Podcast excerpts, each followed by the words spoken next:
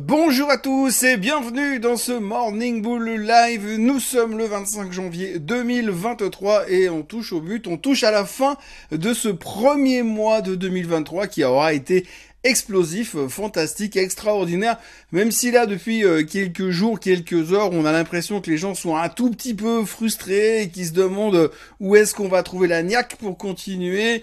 On sentait un petit peu ce matin dans les commentaires boursiers à droite à gauche en provenance de la nuit aux États-Unis, comme quoi on était un petit peu déçus de la séance d'hier et aussi en Europe, hein, parce que finalement 0,3% c'est pas beaucoup quand on a fait 10% depuis le 1er janvier.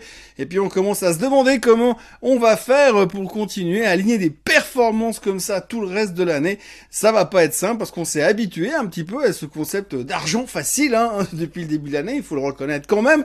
Et donc du coup, eh bien on se pose quelques questions. hier soir, hier, c'était vraiment la journée de l'interrogation. On se demande si euh, finalement la Fed pivotera bien, si elle ne pivotera pas, ou bien est-ce que c'est nous qui allons pivoter carrément sur les indices. Enfin, beaucoup d'interrogations, pas mal de réponses, pas mal de sujets à aborder aussi, puisque finalement il y a eu beaucoup, beaucoup, beaucoup de publications, ça commence à arriver en masse. Et puis surtout hier soir, il y avait euh, Microsoft qui publiait, donc c'est un peu euh, le gros centre, le gros point intéressant de la journée d'hier. On en parle tout de suite.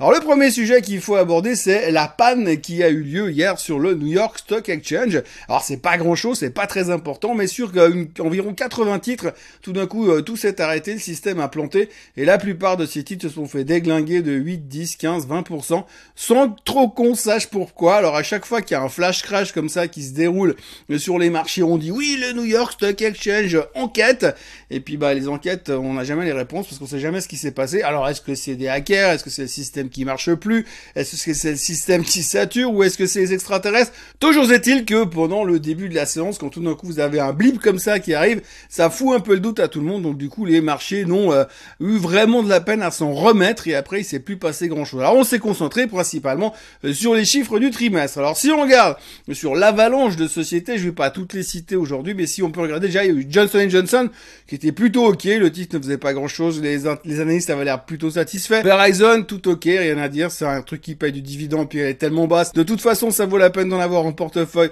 donc on s'est pas trop arrêté sur les résultats de Verizon. Le kit qui a fait tout juste, résultats satisfaisants, bon dans tous les secteurs, rien à dire. Bon, en même temps, c'est un petit peu le truc à la mode en ce moment, l'armement. On n'aime pas évidemment investir dans l'armement, mais ce qu'il faut retenir, c'est que eux, ils s'en sortent relativement bien par la force des choses. Et puis alors le gros point noir de la journée, enfin des publications pré-opening hier, c'était 3M. Euh, alors 3M, alors sachant que les attentes étaient très basses et qu'on n'attendait pas grand-chose finalement de, ces publications, que c'est un peu le maître mot de cette saison des résultats, on n'attend pas grand-chose des publications trimestrielles et les attentes sont extrêmement basses parce qu'on sait que ça va être très très dur, que ça a été très dur et que ça va encore être très très dur. Mais 3M, ils ont quand même réussi à être en dessous des annonces, des attentes qui avaient déjà été largement baissées par les analystes. Résultat, le titre a pris 6 dans les dents. Donc c'était pas le meilleur, la meilleure publication euh, pour 3M hier avant l'ouverture. Et puis alors après l'ouverture, il y avait deux choses. La première chose, c'était Texas Instruments. Alors Texas Instruments, déception, pas terrible, en dessous des attentes, une guidance relativement prudente. Donc normalement le titre aurait dû se faire déglinguer avec ce genre de, de publicité. Eh bien pas du tout. En fait on a commencé simplement à taper un peu sur le titre after close et puis on s'est dit oui mais de toute façon on sait que la faiblesse des ventes dans le semi-conducteur c'est déjà dans les prix. Et comme nous on est déjà en train d'anticiper le rebond économique après la fin de la hausse des taux et après le début du cycle de baisse des taux corrélés en 2024, eh bien on sait déjà que ça vaut la peine. Donc du coup les gens sont revenus n'ont pas osé short sur Texas Instruments et finalement le titre euh, finissait quasiment inchangé. Donc quand on voit la qualité et la communication de Texas Instruments hier soir, on peut s'estimer super content de terminer flat, inchangé, after close. Et puis le gros sujet du jour, bien sûr, c'était Microsoft. Alors Microsoft, ça se fait en deux étapes. D'abord, les chiffres sont au-dessus des attentes, c'est une bonne surprise. Alors là aussi, hein, bien évidemment, on avait des attentes relativement basses. On savait que ça allait être très très dur. Ils ont licencié des gens, donc on sait qu'il y avait un ralentissement. Et grosso modo, les chiffres étaient bons partout, dans tous les étages. Tout le monde était relativement content. D'ailleurs, au moment de la première vague de publication, eh bien Microsoft était en hausse de 7%, même à un moment un peu plus. Euh, donc les gens étaient super chauds sur le résultat qui était une bonne surprise. Clairement, on avait euh, trop sous-estimé Microsoft et c'était ça assez rassurant. Par contre, après, on a inventé un truc, la guidance. Alors la guidance, vous la, vous la connaissez, hein, c'est les, les CEO, les CFO qui viennent dire oui, les prochains mois, ce sera difficile. Oui, les prochains mois, ce sera facile. nous, vous avons une météo qui est relativement agréable pour l'instant. Bref, en gros, ils ont dit que la guidance, mais surtout la guidance sur le cloud était quand même assez pourri. Hein, on peut dire, euh, sans mauvais jeu de mots, que les nuages du cloud étaient très très noirs. Hier soir, après la, la communication de Microsoft, ils se montrent très prudents. Ils pensent qu'il va y avoir une période assez difficile pour le cloud qui pourrait durer un an pas plus à leur sens, et que la croissance devrait ralentir. La croissance du cloud va continuer encore à ralentir pendant ces prochains mois. La grande question que les, les investisseurs se posent, c'est de savoir si la croissance du cloud va ralentir de manière permanente ou est-ce que c'est juste une étape dans la croissance du cloud? Donc ça c'est la réponse, on l'a bien évidemment pas tout de suite, mais la guidance de Microsoft n'était pas non plus euh, super optimiste et ça n'a pas aidé le titre After Close puisque les 7% qu'il avait gagné sur le fait que c'était des bons résultats, eh bien il a tout perdu et ce matin au hors bourse le titre se traite en baisse de 1%. Donc très bon chiffre de Microsoft, guidance pas terrible, résultat pas beaucoup euh, de changements sur le titre en lui-même. Alors passons maintenant au chapitre du pivot. Si on regarde les graphiques du S&P 500, eh bien on voit comme je vous l'ai dit hier, qu'on a cassé cette tendance baissière, que c'est plutôt positif, donc on est plutôt emballé. Par contre, la question c'est qu'est-ce qu'il va nous falloir comme énergie pour réussir à continuer cette tendance haussière? On a vu hier qu'on s'est retourné, mais bonne nouvelle, on est toujours au-dessus de la tendance baissière. Après, ça dépend comment vous tirez vos traits. Certains vous diront qu'on est revenu en dessous, d'autres vous diront qu'on s'est arrêté juste au bon endroit. C'est ce qu'on appelle un pullback. Hein. Vous cassez une résistance à la hausse et ensuite on revient dessus, on se tape de nouveau la résistance et normalement on repart. Ça, c'est le scénario que les bullish aiment bien.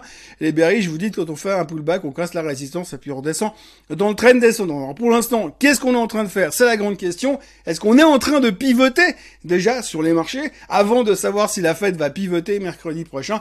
Parce qu'évidemment, c'est la grande question du moment, c'est est-ce que la Fed va enfin pivoter? Est-ce que la Fed a enfin compris? Alors oui, eh bien vous le saurez le mercredi prochain, enfin plutôt jeudi prochain, enfin vous le saurez mercredi soir la semaine prochaine.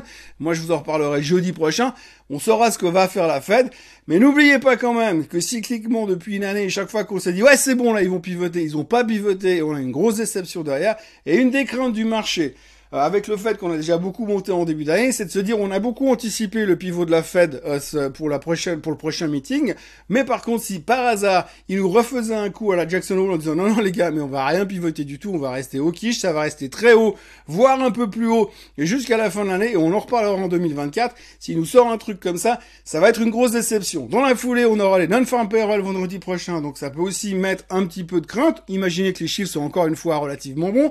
Et puis la semaine d'après, je déjà 10 jours en avant, on aura le CPI américain. Et là aussi, il y a des voix qui commencent à dire, oui, mais imaginez si le CPI descend pas à coup de 1% à chaque fois, ça va être une déception. Donc si vous ajoutez le risque de, déception au niveau du CPI, le risque de déception au niveau des non-farm le risque de déception sur le fait que Monsieur Powell va peut-être pas pivoter cette fois, euh, ça fait beaucoup de si, j'en conviens, mais le risque est relativement là. Et après une performance que l'on vient de faire au début de l'année, on sentait quand même qu'hier, le marché était dans une grosse, grosse, grosse phase d'hésitation par rapport à la suite et à la marche à suivre pour les prochains jours. Donc on les a un petit peu comme ça. Et puis si vous rajoutez là-dessus le fait que les inflows, le nombre de volumes financiers qui est rentré dans les marchés depuis le début de l'année est énorme, on parle d'un des plus gros mois depuis 12 mois, ce qui voudrait dire que finalement tout le monde a déjà mis ses cartes sur la table, on a tous fait all-in, puis maintenant on se dit bon, euh, qu'est-ce qui va faire qu'on va avoir la prochaine vague de hausse? Et là, pour l'instant, on n'a pas vraiment la réponse par rapport aux informations qu'on a aujourd'hui. On n'a plus de gros chiffres économiques qui devraient changer la face du monde, et on voit que les résultats du trimestre va montrer une dégradation des earnings et des risques assez élevés pour ceux qui vont nous coller une guidance pour les six mois à venir. D'ailleurs, si on veut parler de prédictions toutes pourries, je vous parlais l'autre jour des prédictions sur le Bitcoin des grands de ce monde, eh bien, on a eu monsieur Jeremy Grantham. Alors, Jeremy Grantham, vous vous en souvenez peut-être, c'est le patron de GMO Capital à Boston. Euh, le gars, il est pas super bullish. Hein. Il est revenu hier en disant que là, ce qu'on était en train de faire depuis le début de l'année, c'était complètement débile, qu'on avait anticipé beaucoup trop de bonnes nouvelles et que finalement, peut-être qu'on aurait oui, un soft landing, mais on allait avoir une récession et que pour l'instant on était en train de se dire que ça ira trop trop bien et puis que la Fed c'est des gentils puis tout est formidable. Donc Grantham a, a, une vision très négative bien évidemment. Il pense que là on est arrivé au bout de l'élastique et qu'on va se faire le voyage dans l'autre sens. Alors lui il parle de target 3200 pour la fin de l'année sur le S&P 500. Ça fait encore un bout de chemin pour la fin de l'année et ça fait encore un bout de chemin pour les 3200. Ça fait quand même 800 points de baisse. On n'a pas trop envie de les vivre là tout de suite. Et il dit que si par hasard techniquement on venait aller en dessous des 3200, eh bien on aurait un bonus derrière, 10% de baisse de plus euh, sur le S&P 500, ce qui nous mettrait plus ou moins à 50% de baisse depuis janvier 2022. Alors on n'en est pas là, mais c'est un commentaire encore très encourageant, très motivant et euphorisant de la part de monsieur Jeremy Grantham. Et puisqu'on en parle des stratégistes, hier soir, il y avait aussi monsieur Kolanovic qui a fait plus ou moins le même discours. Il a été moins clair au niveau des targets, mais il a clairement dit, là, l'extension de début de l'année, c'est fini, c'est maintenant qu'on commence à baisser. Alors vous voyez, quand je vous parlais de pivot en début d'émission, tout le monde est en train de vouloir savoir si c'est le marché qui va pivoter à la baisse ou si c'est la fête qui va pivoter du côté de viche de la force.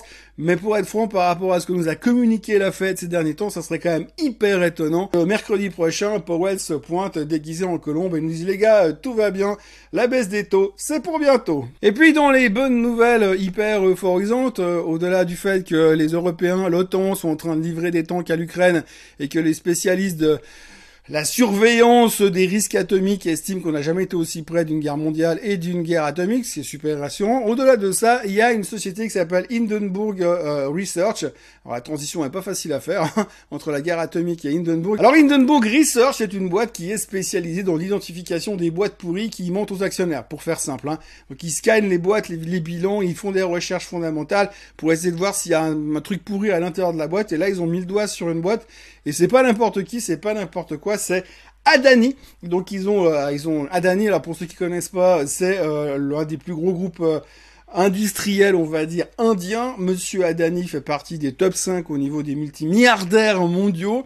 Eh bien, on se, selon Hindenburg, à l'intérieur, c'est magouille et compagnie, surendettement, risque extrêmement élevé. Alors ils disent que c'est pas une recommandation d'investissement, mais ils estiment que la société est survalorisée de plus de 85%. Et euh, donc euh, du coup, il y a de quoi baisser euh, clairement. Ce matin, en Inde et ailleurs dans le monde, les différents titres du conglomérat industriel sont en baisse entre 3 et 6%. Euh, on sait que d'habitude, Hindenburg Research, ils font pas non plus 10 calls par semaine, ils en font deux ou trois par année, et ils sont souvent justes. Donc du coup, euh, pour l'instant, petite crainte de ce côté-là. Alors le gros problème qu'on a aujourd'hui, c'est que pour aller short, pour jouer la baisse de Adani, pour ceux qui veulent jouer à ce truc qui est quand même assez dangereux, parce que un, c'est une boîte indienne, donc attention aux manipulations, et deuxième chose, pour trouver des moyens pour jouer la baisse, c'est pas simple. Néanmoins, euh, pas mal de commentaires négatifs sur Adani aujourd'hui, ça va bien nous aider à trouver la motivation aujourd'hui. Donc du coup, les futurs sont orientés à la baisse, je sais pas si c'est à cause d'Adani, mais c'est qu'on aura aussi beaucoup de chiffres trimestriels qui seront publiés aujourd'hui, ça continue. On va commencer avec Boeing, on aura aussi IBM, on aura aussi Lam Research, ASML en Europe ce matin, et puis surtout, surtout, surtout, nous aurons Tesla qui publiera ce soir After Close. Alors certains analystes sont en train de dire il faut acheter avant les résultats parce qu'on a tellement anticipé de trucs pourris que ça va être génial. Euh, bon bah ceux, ceux qui sont suffisamment courageux pour y aller, allez-y. Mais franchement, euh, j'aurais pas euh, le courage de plonger là-dedans ce soir avant les résultats. Déjà que j'aime pas jouer les résultats, mais en plus jouer Tesla à la hausse en ce moment, juste deux heures avant les résultats, ça me fera un tout petit peu peur. Ils publieront ce soir after close, donc avant 22 heures. Vous avez encore le temps d'y réfléchir. Et puis je présenterai encore une fois, je sais pas si je l'ai déjà présenté dans ces vidéos, j'avoue que j'ai des trous de mémoire par moment, mais regardez juste deux secondes ce graphique là, euh, c'est le graphique où vous voyez l'endettement des ménages américains et de l'autre côté le niveau d'épargne américain. Donc la courbe qui est tout en bas, c'est euh, le niveau d'épargne et la courbe qui est tout en haut, c'est le niveau d'endettement. Donc ce qui veut dire qu'aujourd'hui les mecs, les gens n'ont plus les moyens d'économiser. Donc qu'est-ce qu'ils font? Ils s'endettent pour continuer à survivre. Je suis pas sûr, je suis pas économiste, euh, j'ai pas été à l'université, euh, mais j'ai pas l'impression que ce soit forcément euh, le meilleur graphique qu'on a envie de voir aujourd'hui pour parler euh, recovery économique. Voilà ce qu'on pouvait raconter aujourd'hui. Beaucoup de choses. J'ai l'impression que ça va être aussi très chargé ces prochains jours. Je vous encourage à vous abonner donc euh, à la chaîne Suisse en français parce qu'on va beaucoup, beaucoup, beaucoup parler finance en ce moment. Euh, soyez prudents parce que les marchés sont quand même relativement délicats et on est beaucoup monté. Euh, n'oubliez pas de liker cette vidéo. Et puis, n'oubliez, mais surtout pas, de revenir demain à la même heure et au même endroit parce que sans vous, je ne serai pas grand chose. Passez une excellente journée et je vous retrouve demain. Bye bye